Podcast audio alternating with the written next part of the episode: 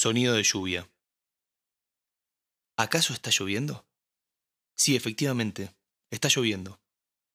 ¿Cómo no me di cuenta que estaba lloviendo? ¿Hace cuánto está lloviendo?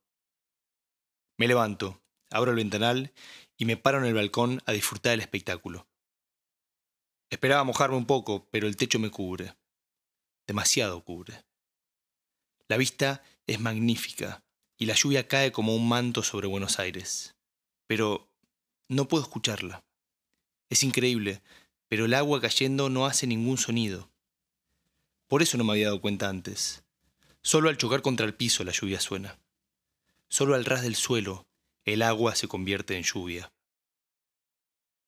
Miro entristecido esa agua que cae silenciosa. Mi casa está demasiado alta.